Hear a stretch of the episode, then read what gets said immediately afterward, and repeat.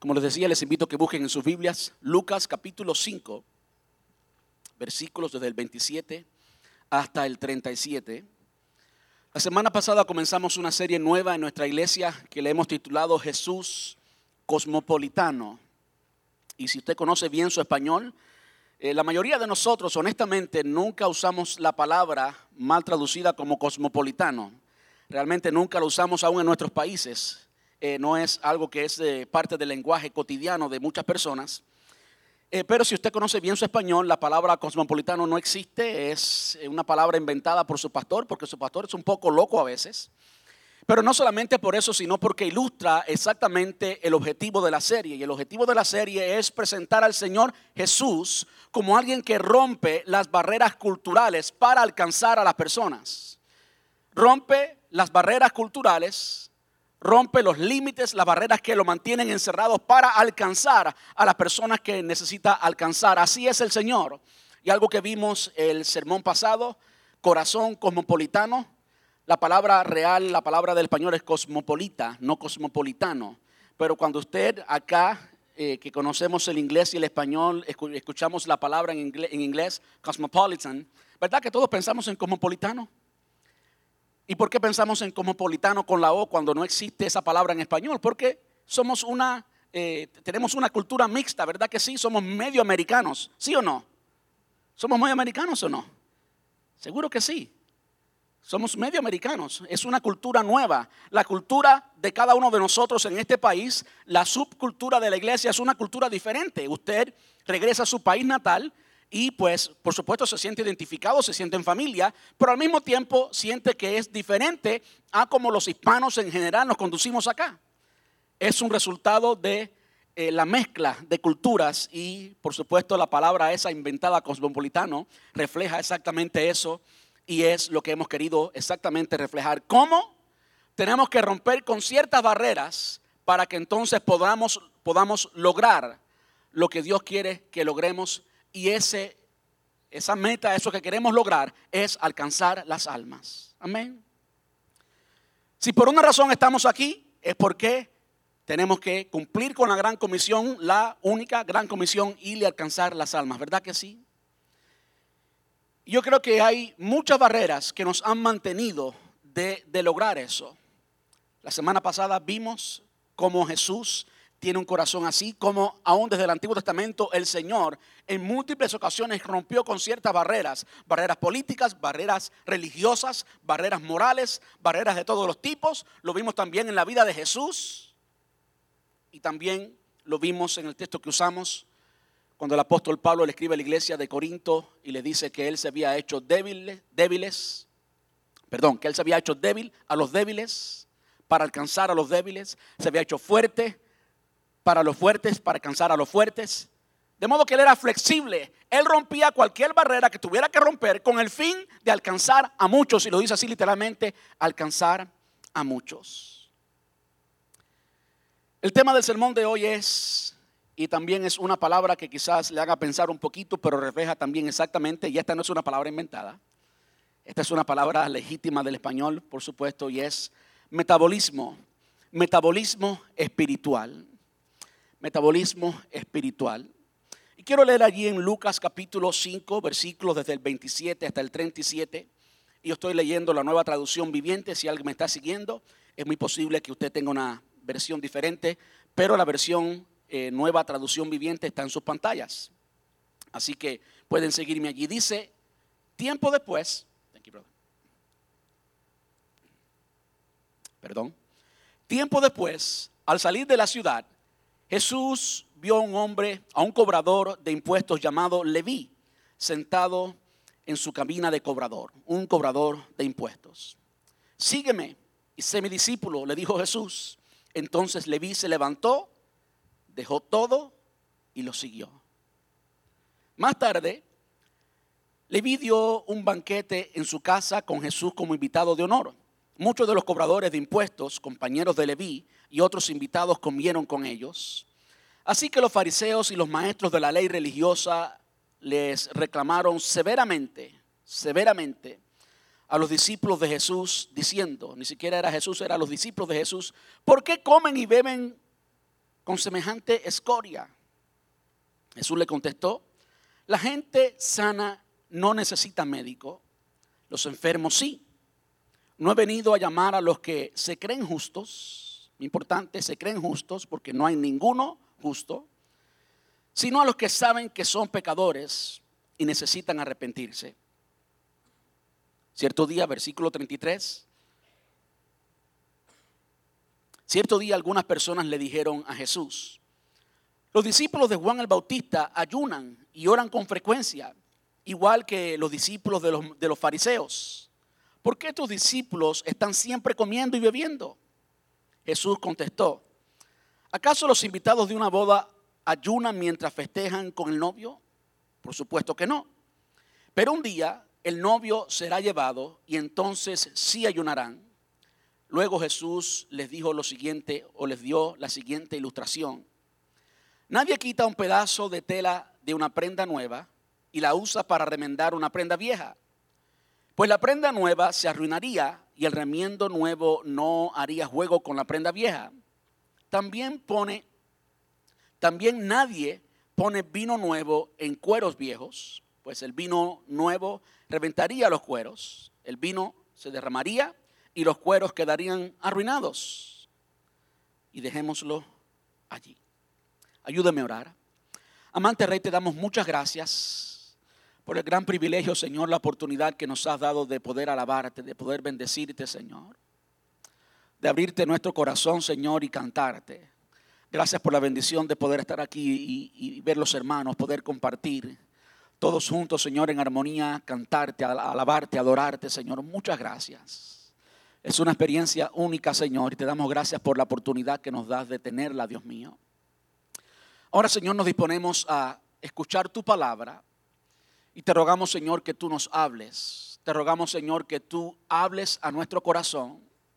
Que no solamente podamos oír las palabras, sino que podamos oír lo que tú quieres decirnos, que podamos entenderlo, Señor. Te rogamos que quites cualquier cosa que nos quiera distraer, cualquier preocupación, cualquier necesidad, la ponemos en tus manos en esta hora. Mira aquellos hermanos que están quizás cansados entre nosotros, te ruego Señor que le des el ánimo para que puedan mantenerse despiertos, Dios mío, y puedan prestar atención, que tu palabra llegue hasta sus corazones, llegue hasta nuestros corazones, nos ministre Señor y produzca el fruto el cambio de vida, la transformación que tú quieres en cada uno de nosotros. Te rogamos esto en el nombre de Jesús y te damos muchas gracias. Muchas gracias, papá. Amén. Y amén. Gracias, Señor. Gracias, Dios.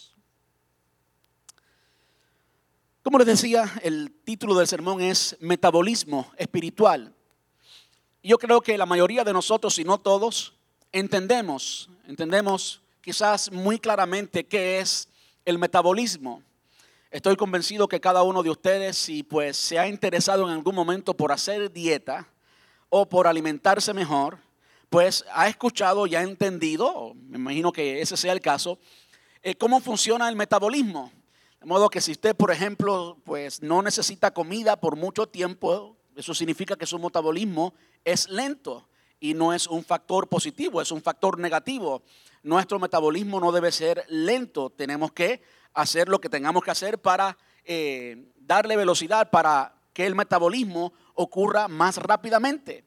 De modo que muchas veces, por ejemplo, se nos dicen los, las personas que, que saben de esto y hablan de dieta, pues nos dicen que comamos frecuentemente, no una vez, como muchos de nosotros acostumbramos a hacer, comer una vez y pues pasar todo el día sin comer nada hasta que llegue la noche y entonces la noche es el banquete, ¿verdad que sí?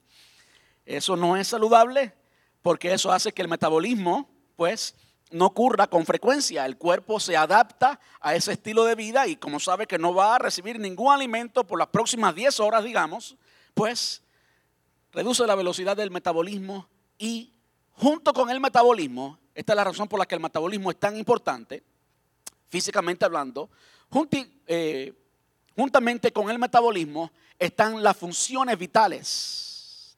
Todas las funciones vitales de su cuerpo son de una manera u otra afectadas cuando el metabolismo no, eh, no funciona como debe funcionar, cuando usted no recibe alimentos como los debe recibir y pues si el metabolismo de su cuerpo está mal, eventualmente todo su cuerpo va a ser afectado. Es cuestión de tiempo. Eventualmente todo su cuerpo va a ser afectado. Y no quiero explicar más del metabolismo, quizás muchos de ustedes sepan mucho más que yo de metabolismo, pero simplemente quisiera eh, hablar un poquito, introducirlo así, creo que todos entendemos lo que es, y quiero por supuesto ver la definición la definición de metabolismo y alguien se refiere a esto como el conjunto de reacciones bioquímicas en nuestro cuerpo que efectúan las células de los seres vivos para descomponer, muy importante, para descomponer y asimilar los alimentos y sustancias que reciben del exterior, es decir, el alimento y el agua y demás. Yo recuerdo cuando estudiaba y estudiaba biología y pues estudiaba precisamente lo que es el metabolismo y no se me olvidan dos palabras, la síntesis y desintetización, ya casi ni lo puedo decir, hace tanto tiempo que pasó eso. La síntesis y desintetización. Es decir, la formación y la deformación. Es decir, los alimentos que comemos, pues se deforman y esa deformación de esos alimentos producen energía y producen todo lo que nuestro cuerpo necesita. En resumidas palabras. Lo cierto es que en el proceso, es un proceso de metabolismo, ah, nos alimentamos, hay alimento que recibimos y algo se deforma y algo se forma. Y saben que el metabolismo es una parte esencial de la vida. Si no hay metabolismo, simplemente no hay vida. Tiene que haber un constante formación y deformación. En nuestra vida espiritual, es exactamente igual. Hay ciertas cosas en nuestra vida que tienen que formarse. Hay ciertos valores y ciertos principios que tienen que formarse en nuestra vida. Hay cosas que se forman en el, caminar de la vida cristiana, pero hay otras cosas que tenemos que dejar. Hay otras cosas que ya no funcionan, hay otras cosas que ya no sirven, hay otras cosas que ya cumplieron el propósito para el cual las adquirimos, ¿verdad? Y como ya cumplieron el propósito, ya es hora de desecharlas. Así como cuando usted come un alimento, su cuerpo naturalmente desecha aquellas cosas que ya cumplieron su objetivo y está buscando siempre otras nuevas, ¿verdad que sí? Usted le da hambre y cuando usted le da hambre, usted come y recibe aquello que, que es nuevo para su organismo y comienza o continúa, mejor dicho, el ciclo de metabolismo. Así es también en nuestra vida espiritual y es precisamente lo que Jesús estaba haciendo con los discípulos y lo que le estaba enseñando a ellos. Y era a lo que tanto resistían los escribas y fariseos. Si vamos al pasaje bíblico, leemos en el versículo 27, Lucas capítulo 5. Dice, tiempo después, y este pasaje no habla mucho acerca de lo que es eh, el metabolismo espiritual como yo quiero presentarlo en esta tarde, pero sí nos da una imagen de exactamente la necesidad de desechar cosas ¿eh? que tenían que ser desechadas, una mentalidad que no producía el reino de Dios. Para mí es, eh, es impresionante ver cómo es que personas que recibieron la ley de Dios, la ley de Dios es buena, toda la ley de Dios es buena, el Antiguo Testamento es bueno, de hecho, hablando de dieta, si usted quiere una dieta buena, pues siga simplemente los consejos del Antiguo Testamento porque Dios las dio al pueblo de Israel para preservar la salud de ellos. De modo que allí hay buenas dietas, están diferentes dietas eh, allí en la Biblia y no quiero meterme a eso porque no es el tema, el tema es espiritual y no físico. Y de hecho yo no soy la persona más apropiada para hablar de dieta. Así que, calladito. Es impresionante ver cómo personas que recibieron la ley de Dios, una ley buena, una ley que estaba, que estaba supuesta a producir un carácter, un estilo de vida bueno, un estilo de vida de Dios. ¿Cómo esa gente después de recibir esa palabra, y estoy hablando del pueblo de Israel, y más específicamente de los escribas y los fariseos, personas que eran doctores en la ley, que conocían bien la palabra de Dios. Es impresionante ver cómo esa misma palabra ¿Cuántos saben que la palabra de Dios, al menos en el Nuevo Testamento, es como nuestro alimento espiritual? ¿Cuántos saben eso? Es el alimento espiritual de todo creyente. ¿Cómo puede ser que estos escribas y fariseos que recibieron también la palabra de Dios, el Antiguo Testamento es también, por supuesto, palabra de Dios, terminaron siendo personas que no producían el reino de Dios, personas que no podían vivir de acuerdo a las demandas de Dios, personas que no podían vivir de acuerdo al corazón de Dios, personas que simplemente al final no les importaba absolutamente nada la vida de los demás. Y como hemos visto, y reitero hoy, el propósito de Dios es que todo el mundo sea salvo. El propósito del pueblo de Israel era que a través del pueblo de Israel iba a venir Jesús. ¿Por qué? Porque como Dios le dijo a Abraham, que en él, en Abraham serían benditas todas las familias de la tierra, todas las familias de la tierra, no solamente los judíos. Y como ya hemos visto, ¿cómo es que todas las familias de la tierra iban a ser benditas en Abraham? Es en la simiente de Abraham, es eventualmente en Jesús y únicamente en Jesús. Saben, Dios siempre ha tenido una mentalidad misionera. Dios siempre ha tenido una mentalidad en que quiere alcanzar a todos los pueblos de la tierra. Y el pueblo de Israel, evidentemente, específicamente los escribas y fariseos, no llegaron a alcanzar eso. Ese producto que el Señor quería alcanzar no lo recibió a través de ellos. Se quedaron con una mentalidad antigua, con una mentalidad religiosa, le añadieron a la ley de Dios, no practicaban la ley de Dios y terminaban siendo, en las palabras del mismo Jesús, hipócritas, sepulcros blanqueados. ¿Sí? Y por supuesto nosotros jamás queremos caer en esa categoría, jamás queremos llegar a esa condición en la que después de recibir la palabra de Dios, después de ser partícipe de todo el consejo divino, terminemos siendo hipócritas y sepulcros blanqueados. Y tristemente, cuando usted busca en la internet, y esto creo que lo he dicho eh, ya en más de una ocasión, usted, usted googlea, usted busca en Google, ¿por qué los cristianos son? Y la palabra que le sale automáticamente, porque es lo que todo el mundo escribe, sale por eso. La sugerencia que Google le da es hipócritas. ¿Por qué es que un pueblo que recibió la palabra de Dios termine así?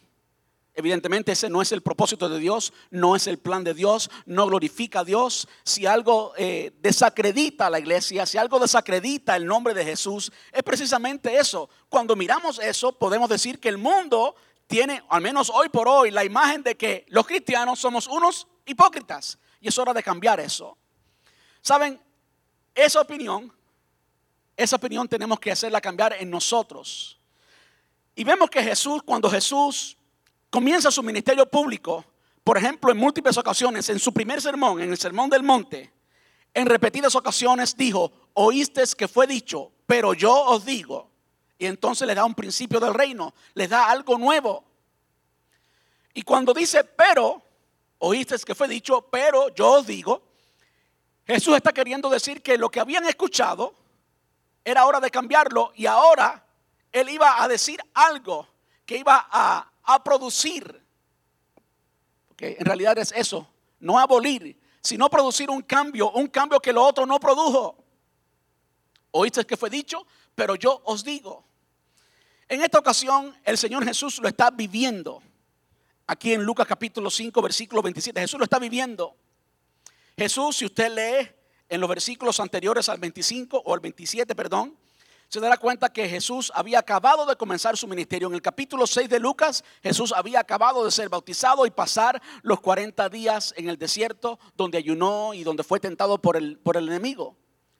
Y en el principio del capítulo 5, les, les dije incorrectamente, en el capítulo 4, pues Jesús hace eso. En el capítulo 5 de Lucas, Jesús comienza llamando a los primeros discípulos. Jesús estaba comenzando su ministerio y comenzando su ministerio quería enseñarle a los discípulos y a los escribas y fariseos lo que era el reino de Dios, pero enseñárselo de una forma práctica. Quería practicarlo en frente de ellos. No solamente enseñarle, lo primero que hizo fue enseñarle el sermón del monte, pero ahora le está demostrando cuáles son los principios del reino, cuáles son los principios de lo que él quería hacer y él quería hacer algo nuevo.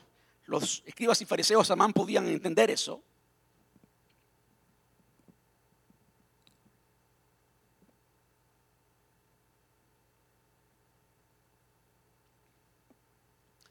Lo primero que Jesús hace es que salva, en esta ocasión salva a un pecador. Y este pecador es quien eventualmente fue Mateo. Ese tiempo después, al salir de la ciudad, Jesús vino y vio, perdón, a un cobrador de impuestos llamado Leví. Este cobrador de impuestos llamado Leví era judío. Y se hace tanto acento o tanto énfasis en el hecho que era cobrador de impuestos, porque solamente alguien corrupto, solamente alguien que no tenía valores, que no tenía nada bueno, podía, siendo judío, ser cobrador de impuestos cuando el gobierno que prevalecía en aquel entonces era el gobierno romano. Y este hombre pues le cobraba impuestos a su propia gente. Muchos de estos impuestos eran injustos y muchos eran impuestos que eran simplemente robo de, de los cobradores de impuestos. Los cobradores de impuestos en aquella cultura, en aquel entonces, quizás diferente ahora o quizás igual, no, soy no estoy muy informado de cómo son los cobradores de impuestos en, en nuestra ciudad o en nuestra nación, en nuestro estado, pero lo cierto es que en aquella cultura, un judío que terminara siendo cobrador de impuestos era simplemente un pecador inmoral, alguien que no servía. Y lo podemos ver claramente en las palabras de los escribas y fariseos cuando dicen, ¿cómo es que tus discípulos comen con esa escoria, con lo peor? ¿Verdad que sí? Pero, como dijimos la semana pasada, Jesús murió básicamente en el basurero de una ciudad con pecadores a su derecha y a su izquierda, en un lugar donde se echó suerte, ¿verdad que sí? En un lugar donde se aplicó política injusta, ¿verdad que sí? Y en un, en un ambiente tan multicultural que escribieron su nombre, su, el nombre de, de Jesús lo escribieron en tres lenguajes diferentes. Y yo decía la semana pasada que allí murió porque allí estaba la razón por la que murió. Estaba allí porque Él murió para salvar pecadores. Él murió para salvar pecadores. Y algo que los escribas y fariseos no hacían, que Jesús ahora lo está demostrando, es precisamente ir y encontrarse con pecadores. Y aún más, llamó a este hombre, y se le vi, senador, encontró a Leví sentado en su cabina de cobrador. Le dijo, sígueme y sé mi discípulo. Entonces Leví se levantó, dejó todo y lo siguió. Ah, qué tremendo. Una de esas conversiones auténticas, instantáneas, inmediatamente se levantó, dejó todo y lo siguió. Por supuesto, creemos que ya Leví eh, conocía algo acerca de Jesús, pero lo cierto es que hubo, un cambio total para que alguien deje su dinero. Entendemos cómo es el dinero, queremos pues cuidarlo bien. Y alguien que es por ética un ladrón y un cobrador de impuestos, alguien que pues le roba a la gente y que trabaja con dinero todo el tiempo, pues más todavía. De modo que es muy significante el hecho de que Leví haya dejado todo y se haya unido a los discípulos de Jesús y se haya convertido en un seguidor de Jesús. Más tarde, nos dice el versículo 29, Leví dio un banquete en su casa y nos habla de la generosidad de Leví. Es eh, una de las muestras que hemos sido salvos. Eh, nadie puede conocer a Dios, a un Dios generoso, y permanecer sin ser generoso. La persona quizás todavía no ha conocido a Dios. Quizás lo ha conocido como su Salvador, pero no no lo ha conocido como su Señor. Y esto acentúa una vez más o eh, hace énfasis una vez más en la conversión total de Leví. Hizo un banquete y invitó a Jesús. El invitado de honor era Jesús. Muchos de los cobradores de impuestos, compañeros de Leví, y consecuentemente también pecadores, gente inmoral, gente que pues eh, de la escoria, como decían los escribas y fariseos, estaban allí y estaban comiendo con ellos. Así que los fariseos y los maestros de la ley religiosa le reclamaron severamente, aunque para ellos esto era muy importante. Lo acentúa severamente y le decían a los discípulos, ¿por qué comen y beben con semejante escoria? Los escribas y fariseos jamás se habían dignado ni siquiera a compartir en ninguna manera con aquellos que pues eran marcadamente, que eran claramente pecadores. Y Jesús está haciendo algo nuevo. Jesús está rompiendo una vez más con algo que a ellos los ataba y que no les permitía salir de su círculo de influencia y su círculo religioso y romper ciertas barreras. Jesús las estaba rompiendo allí mismo. Yo digo, nosotros, los creyentes, los seguidores de Jesús, debemos ser como Jesús, ¿sí o no? Créanme que esto es chocante para mí también. Yo nací en un hogar cristiano. Mis abuelos eran buenos cristianos. Mi familia cristiana, siempre. He sido cristiano. Y se me enseñaron ciertos valores y ciertas cosas que los mantengo y son muy buenos. Y para mí es muy incómodo sentarme en un lugar donde pues no se honra a Dios, donde no hay música que es cristiana, donde no se hacen cosas que honran a Dios. ¿Es incómodo, sí o no? Lo es. Pero mi rey y mi señor se llama Jesús. ¿Y dónde estaba Jesús? Allí. ¿Dónde estaba Jesús? Allí, sentado con todos estos pecadores. ¿Por qué? Porque allí está la gente que queremos alcanzar. ¿Se da cuenta cómo tenemos que romper con barreras? ¿Se dan cuenta cómo tenemos que tener un corazón cosmopolita o cosmopolitano en mi lenguaje? ¿Se dan cuenta cómo tenemos que romper con la religión y romper con cosas viejas? ¿Se dan cuenta cómo tenemos que desechar aquellas cosas que nos han traído hasta aquí, pero que ya no nos van a llevar adelante, no nos van a permitir alcanzar las personas que están frente de nosotros, las personas que tenemos que alcanzar, las personas que son el objetivo por el cual estamos aquí, las personas que sin Dios se van para el infierno y es nuestra responsabilidad alcanzarlos. Todo lo que tenemos como iglesia lo tenemos para ese objetivo. Si nos reunimos aquí como familia y nos edificamos unos a otros, al final, aún esto que estamos haciendo es con ese objetivo, que alcancemos a las personas, que alcancemos a los pecadores. Y lo peor que podemos decir es lo que muchos religiosos dicen. ¿Y qué tú hacías allí? Te vi en tal lugar. Bueno, si estabas allí porque estabas en la gozadera o estabas viendo la vida loca como Ricky Martin, pues sí, estás, en tremendo problema. No con los hombres, sino con Dios. Pero una de las cosas que tenemos que, que tenemos que practicar como creyentes es el hecho de que no somos víctimas. No somos víctimas del mundo.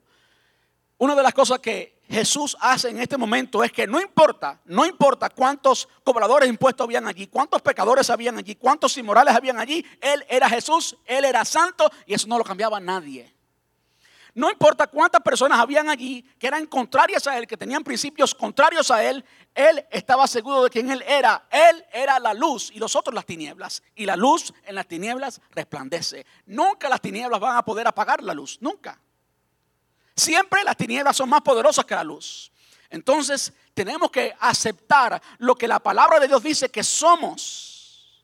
Para que entonces cuando estemos en las tinieblas nos podamos identificar como luz y no como tinieblas. ¿Se da cuenta?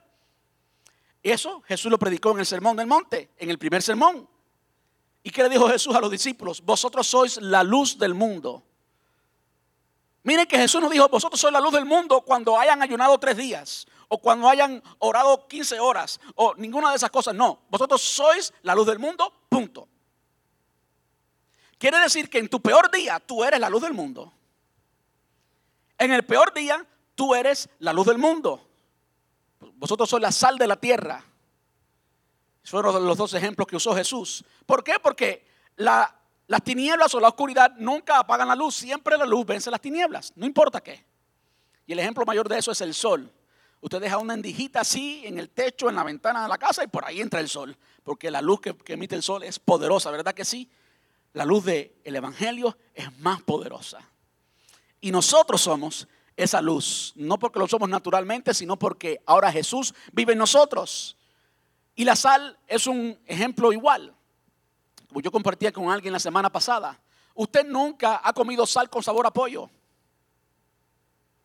¿Verdad que no? Usted quizás ha comido pollo salado, pero no ha comido sal con sabor a pollo. ¿Verdad que no? Porque quien absorbe el sabor son los otros. a lo que tú le eches sal va a absorber el sabor de la sal. Nosotros le damos sabor a este mundo. Y es lo que Jesús dijo. No dijo que éramos eso condicionalmente, dijo que lo somos. Y no tenemos opción o forma de dejar de serlo. ¿eh? Simplemente lo somos. Amén. Jesús estaba aquí con este, con este publicano. con este cobrador de impuestos y la gente no podía entender eso. No podía entender eso. Ahora yo quiero que usted piense por un momento cuántas cosas, cuántas cosas de tu formación espiritual que te trajo hasta aquí y que es buena, no te permite alcanzar a otras personas. Quiero hacerte una serie de preguntas y nadie tiene que levantar la mano, nadie tiene que responder en alto. ¿A cuántas personas, a cuántas personas tú le has hablado de Cristo o tú te has ganado para Cristo, que es mejor todavía, es más significante, es más poderoso? En la última semana, ¿a cuántas personas tú le has hablado de Cristo o a cuántas personas te has ganado para Cristo en la última semana? Yo creo que los números pues son, son pocos. ¿A cuántas en el último mes? ¿A cuántas en el último año? En un año. Y ahí estamos todos. Ahí estoy yo también. Lo cierto es que no podemos seguir así. Lo cierto es que no podemos, no podemos, no podemos continuar así como si eso fuera bien, como si eso estuviera normal. Tiene que haber cierta incomodidad en nosotros y en lugar de simplemente juzgarnos, creo que Dios no funciona así. El acusador no es Dios. Dios no es el acusador, el acusador es el enemigo. Está hablando del carácter de la persona. Quien se describe como acusador es el enemigo, no Dios. Lo que Dios quiere que hagamos es que nos demos cuenta, ¿eh? que recapacitemos y que comencemos a cambiar. Y era lo que Jesús precisamente estaba haciendo con los discípulos. Primero le predicó y ahora le estaba demostrando lo que él había predicado en su persona. Está aquí con los escribas y fariseos y está con este hombre llamado Leví, con un montón de pecadores. Y allí llama a ese pecador. Y lo importante es que ese pecador le sigue. El Señor estaba rompiendo con patrones que habían en la vida de ellos. Y es después de esto el hecho de que esta, esta pequeña historia está antes de lo que vamos a leer ahora es significante. Jesús en su proceso de discipulado primero enseñaba y después practicaba para que ellos vieran. Porque cada uno de nosotros somos como nuestros hijos que aprenden de lo que ven. ¿Verdad que sí? Y en el proceso de discipulado, de entrenamiento de Jesús a esta su iglesia, Jesús lo hizo igualmente. Jesús enseñaba y después practicaba para que ellos vieran. Y fue así hasta el momento en que le dijo a los discípulos, ahora yo me voy y ustedes se quedan haciéndolo, ahora soy yo quien mira y ustedes hacen. Es simplemente el proceso, un proceso muy sencillo de discipulado. Después de esta historia es entonces que Jesús le dice algo que es también para nosotros hoy. Antes de eso dicen que eh, algunos, de, algunos de las personas, de, los, de estos fariseos, se acercaban y le decían a Jesús, ¿por qué es que los discípulos tuyos siempre andan comiendo y bebiendo. Yo creo que, ese título de que siempre andamos comiendo y bebiendo, pues no, queda bien a los cristianos. Los cristianos siempre andamos comiendo. Siempre pues hacemos una fiesta y andamos comiendo. ¿Y saben qué? Eso está bien. Porque Jesús lo hacía. Ahí estaba comiendo con Leví. Y con saqueo, le con saqueo fue diferente. Le dijo, ven, bájate, que voy a comer a tu casa. Se invitó él mismo. ¿Ustedes quieren que el pastor sea como Jesús? no se preocupe, yo no voy a invitarme a mí mismo. Pero era parte de la cultura y era algo tan bueno. ¿Por qué tan bueno? Porque allí en la mesa donde comemos se comparten muchas cosas buenas. Allí se crean relaciones. Allí se crean amistades, ¿verdad? ¿Se da cuenta por qué Jesús comía? No porque era un glotón, no.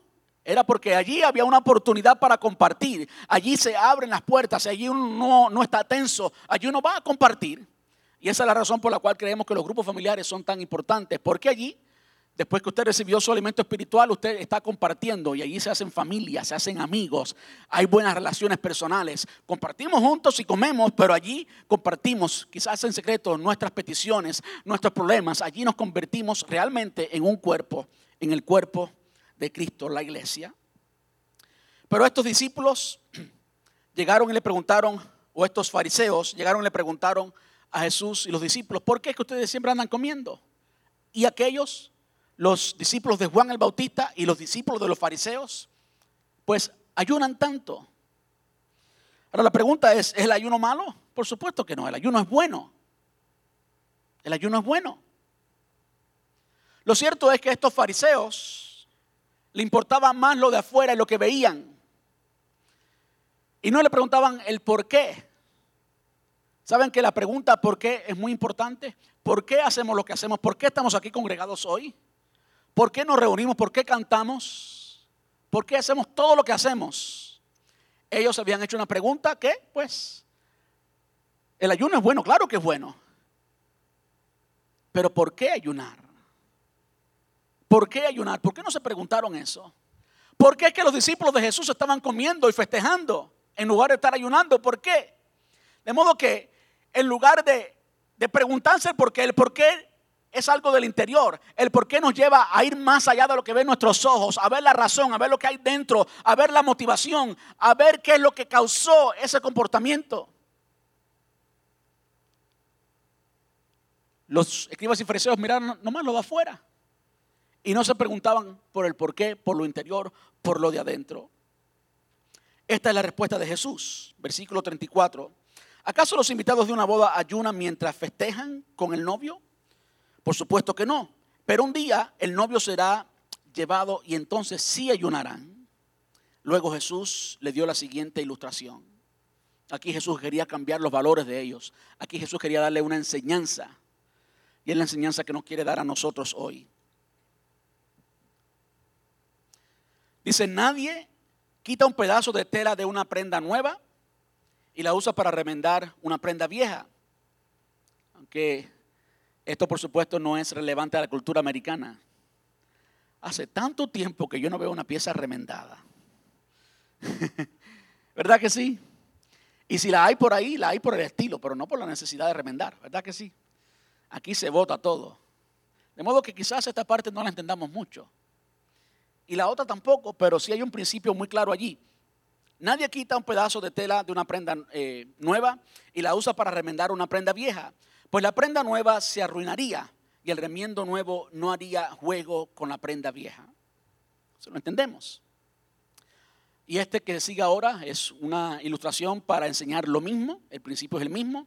Nadie pone vino nuevo en cueros viejos, pues el vino nuevo reventaría los cueros, el vino se derramaría, se echaría a perder, perdiste el vino, y los cueros quedarían arruinados también, pues perdiste una cosa y perdiste la otra. ¿Cuál es la ganancia? ¿Cuál es el resultado? Todo lo perdiste, el vino y los cueros. Y para que entendamos un poquito la ilustración,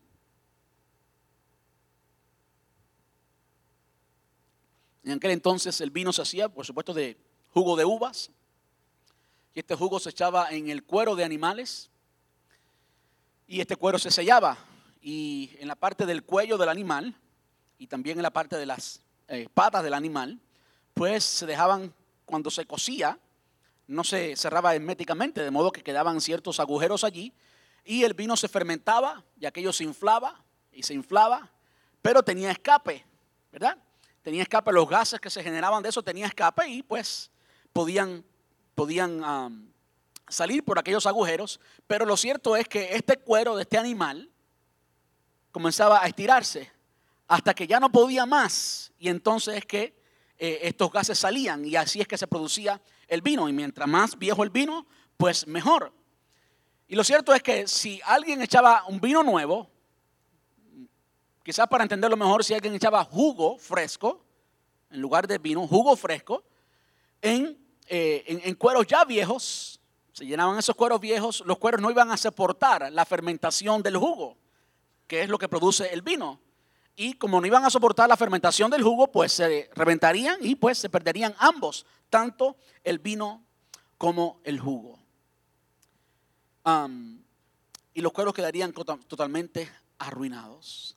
¿Cuál es la enseñanza que el Señor nos está diciendo hoy? ¿Qué es lo que el Señor Jesús quería decirle a ellos y qué nos está diciendo a nosotros hoy? El Señor no puede, el Señor no puede hacer un sistema nuevo con ideas viejas. El Señor no puede comenzar a hacer algo nuevo para ti si tú continúas viviendo en el pasado. El Señor no puede alcanzar la cultura del presente usando elementos y metodologías del pasado. Simplemente eso. ¿Usted se imagina que el Señor o que hoy camináramos en burros? ¿Usted se imagina qué pensarán los, estamos hablando de los no creyentes, los cristianos nos amamos. Y si el hermano se viste medio extraño, pues es mi hermano, no hay problema. Lo amo, ¿verdad que sí? Bueno, yo espero que yo cada rato me pongo una ropa que ah, mi esposa me dice, ¿y tú, ¿y tú de dónde saliste? Cámbiate eso. Y si eso lo dice mi esposa, ¿cuánto, qué no dirán ustedes? Pero yo espero que me aman. Y como me aman, pues la ropa no es lo más importante, ¿verdad que sí? Pero no se trata de nosotros, se trata de los de afuera. Se trata de los no creyentes, se trata de nuestra meta, se trata de los campos, se trata de la gente que tenemos que alcanzar. Si yo llegara aquí, vestido como Juan el Bautista, o vestido como Jesús o como Pedro, con la ropa de aquel entonces, ¿qué pensaría todo el mundo? Este se volvió loco, a esa iglesia no voy más. Y con razón. ¿Verdad que sí? ¿Sí o no? Si fuéramos a aplicar todos los métodos de antes, ¿cómo lo en nuestra cultura hoy? Esos métodos no son eficientes. Con la cultura cambian los métodos, no cambian los valores. No cambian los valores. Los valores y los principios siguen siendo los que las palabras han establecido por siempre. Pero la metodología para alcanzar a las personas tiene que cambiar. ¿Por qué? ¿Dónde fue Jesús? ¿Dónde fue que Jesús llamó a Leví? ¿Dónde? ¿No fue en el templo? ¿Le no vino al templo a adorar al Señor? Claro que no. ¿Dónde fue que Jesús lo llamó? En la mesa de impuestos. ¿Dónde cometió el pecado? Allí estaba Jesús. ¿Se da cuenta?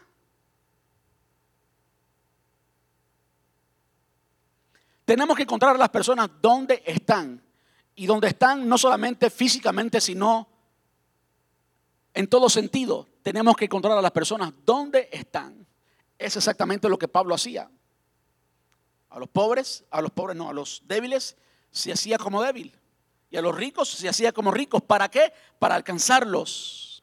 Para alcanzarlos. Para alcanzarlos. Cuando yo hablo de metabolismo espiritual, estoy pensando en el metabolismo del cuerpo de Cristo. Piense, si, si quiere ver alguna imagen, piense en eso. El metabolismo del cuerpo de Cristo. El cuerpo de Cristo, según la palabra enseña, como todos sabemos, somos tú y yo los creyentes. ¿Verdad que sí? Quiere decir que en el cuerpo de Cristo, en nosotros, la iglesia, hablando corporativamente como grupo, tiene que haber síntesis y desintetización. Tiene que haber formación y tiene que haber cosas que desechamos, cosas que dejamos atrás, cosas que nos sirvieron ayer. Ayer produjeron la energía que yo necesitaba. Ayer me, me, you know, me nutrieron mi cuerpo, pero ya hoy no sirven. ¿Se dan cuenta? Así tenemos que hacer con las personas que están a nuestro alrededor. Y hablando como iglesia, por supuesto el evangelismo es una función de todo creyente. No hay tal cosa como el don de evangelismo, eso no existe. El don de evangelismo no existe. El evangelismo es una función de todo creyente. Todo creyente debe evangelizar. Ahora existe lo que es el ministerio de evangelista, que eso sí es diferente. Pero todo creyente debe evangelizar. Cada uno de nosotros debemos evangelizar. De modo que, a nivel personal, cada uno de nosotros tiene que evaluar aquellas cosas que me separan de las personas que tengo que alcanzar. Todo dilema usted tiene que separarlo. ¿Por qué? Por amor a Dios, en obediencia a Dios y amor a esas personas. Y yo le garantizo que si usted continúa viviendo en el pasado, usted va quizás a vivir toda su vida sin alcanzar a un alma para Cristo. Y eso no es descriptivo de un buen creyente todas las cosas de ayer, la religión de ayer no le va a ser eficiente para que usted alcance a los creyentes hoy. Los odres viejos no resisten el vino nuevo. Usted tiene que tener vinos nuevos para que entonces usted pueda entender lo que Dios está haciendo y pueda ser eficiente, pueda ser efectivo en la obra del Señor. Y es lo que también el apóstol Pablo le escribe a los cristianos en Romanos. Romanos capítulo 12. No os conforméis a este siglo, sino que transformaos, cambio. Si algo describe el proceso de metabolismo es precisamente una transformación. Lo que usted se come deja de ser eso, es transformado y se convierte en energía y en otras cosas menos agradables que pues lo desechamos. Hay una transformación completa. Esa banana que usted se comió dejó de ser banana, se, transformó completamente.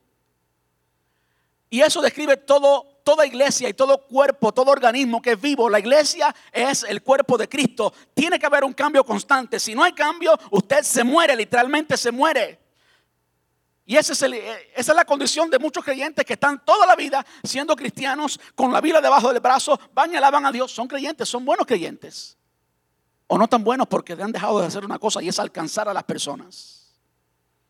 Entonces no tenemos que cambiar quienes somos, nuestra identidad en Cristo, pero tenemos que cambiar nuestra metodología para alcanzar a aquellos que no son de Cristo.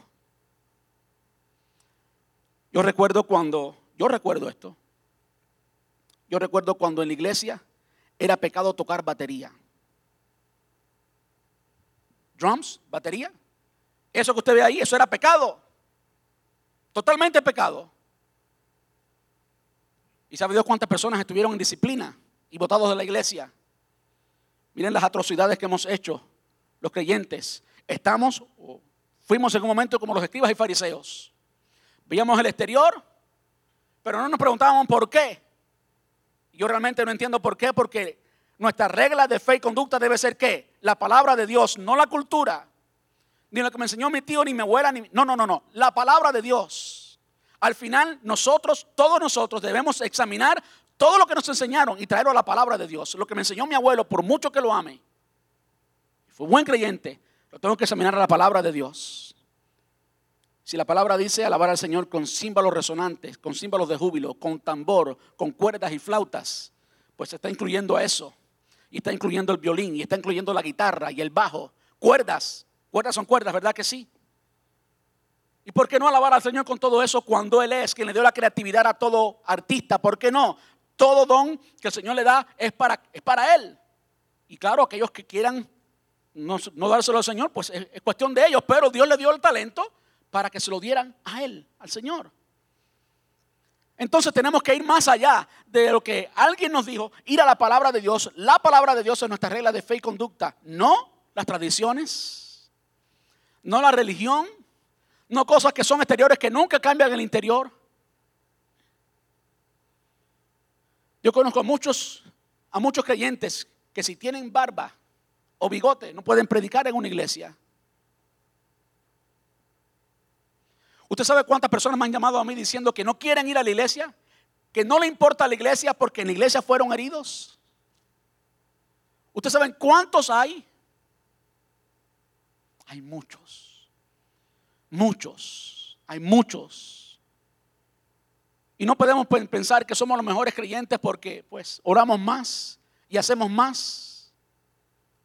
Si aún a nuestra propia gente los hemos herido así, ¿Cuántas veces ha dicho que este lugar es el altar del Señor?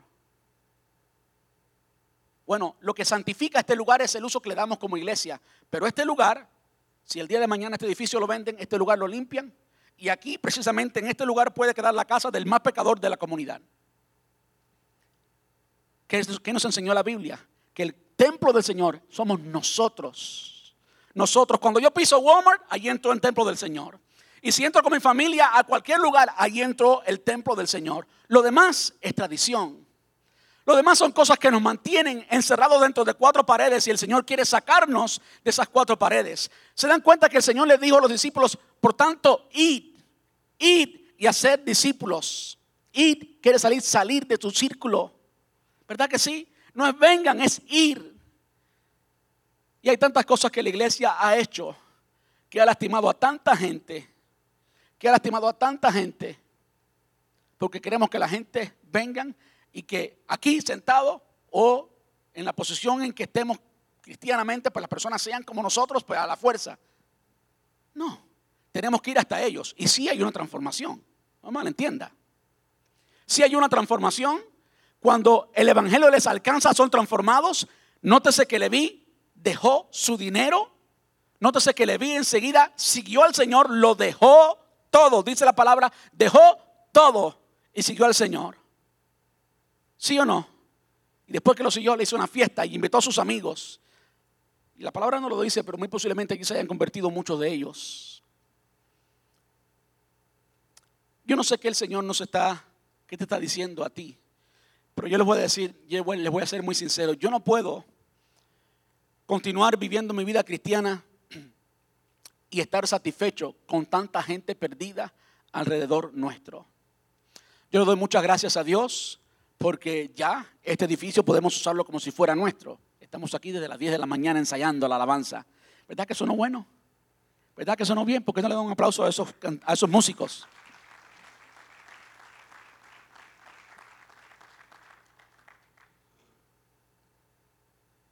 Una mentalidad vieja es decir, oh, es para el Señor. Como sea, es para el Señor. Sí, es para el Señor. Pero no podemos ignorar que aquí se reúnen las personas y que la persona que tú te ganas es para Cristo. ¿Verdad que sí? La persona que tú un día te ganas para el Señor, eventualmente tú lo vas a invitar aquí, me imagino. Porque al final, ¿qué es lo que hacemos los cristianos? Nos reunimos aquí, ¿sí o no? Y si esa persona llega aquí y encuentra un estilo de música en que es para el Señor y sale pues el hermano que canta se le van cinco gallos y la música todo está hecho un reguero, ¿qué va a decir esa persona? Esa persona vive en esta cultura. ¿Ve? Eso quizás está bien para el campo donde yo crecí. Hay un problema con eso. Si yo viviera en Covadonga, si yo viviera en el central azucarero industrial Antonio Sánchez del municipio de Aguada, de la provincia de Cienfuegos, de la isla de Cuba, pues no hay problema. No hay problema que se le vayan dos gallos. Allí está bien. Porque las personas van a ir allí y van a recibir eso. No hay problema. Pero vivimos en Estados Unidos y somos responsables, quieran o no, de alcanzar nuestra cultura. Dios no echa vino nuevo en odres viejos. Y aquí en mis notas, por error, no imprimí los otros versículos que siguen del pasaje de Lucas. Pero Lucas termina diciendo que al final, que al final, el vino que queda allí en los odres es un vino nuevo y que es, un vino bueno. Y que al final del producto nadie cambia el vino viejo por un vino nuevo. En otras palabras, el vino viejo es mejor. En otras palabras, el, el resultado, el producto, el producto de recibir lo nuevo es bueno. El producto va a ser mejor que antes. Y yo animo a cada uno de nosotros, y de nuevo, por favor, no me malentienda, no quiero que nadie tergiverse este sermón. Digan, ay, el pastor está predicando que vienen cosas nuevas. No, no vienen cosas nuevas. Lo que viene es lo que tenemos que haber hecho, ah, eh, teníamos que haber hecho toda nuestra vida. Y es derribar con todo lo que es simplemente cultural y todo lo que nos ha traído hasta aquí, pero que ahora no nos hace eficientes para alcanzar a otros. Simplemente eso. Yo quiero decirle, cuando usted es un cristiano que evangeliza, cuando usted es un cristiano que está en constante eh, contacto con el pecado, no que usted está pecando, no me malentienda. Cuando usted tiene amigos pecadores, cuando a usted le importa la vida de un pecador, cuando usted tiene un, un familiar que es un pecador, usted se vuelve más sensible. Usted se vuelve más sensible a ese pecado, de repente usted ve el dolor que hay en esas personas. Como les dije algún tiempo, por un tiempo hice Uber y de vez en cuando lo hago, aunque ya no lo hago como lo hacía antes. Digo, wow, este mundo está perdido y la única luz que pueden ver es la luz que está en nosotros. Este mundo está perdido, no importa lo rico que sea la gente. Yo he transportado mucha gente con mucho dinero que los he llevado a mansiones, y lo he dejado allí en mansiones pero la conversación que tienen en el carro y el estilo de vida que tienen en el carro está totalmente perdido.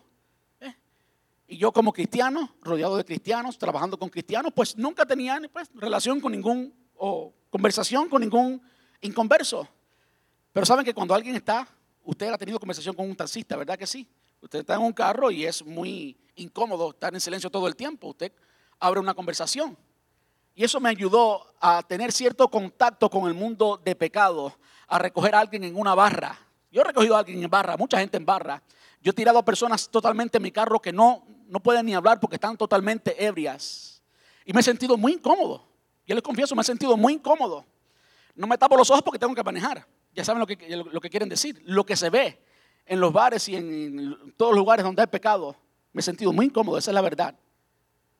Pero al mismo tiempo me, me he vuelto tan sensible a la necesidad que hay en el mundo. Para que nos convirtamos en el vino viejo, en el vino añejo, para que experimentemos la experiencia de lo que es bueno, usted tiene que, tiene que tocar ahí el pecado. Porque sabe que usted no es más santo que Jesús. No se crea eso. No sea bobo, usted no es más santo que Jesús. Usted no ora más que Jesús. Usted no ayuna más que Jesús. Usted jamás lo será. Y él estaba allí. Él vino a buscar y salvar lo que está perdido. Vamos a estar puestos en pie.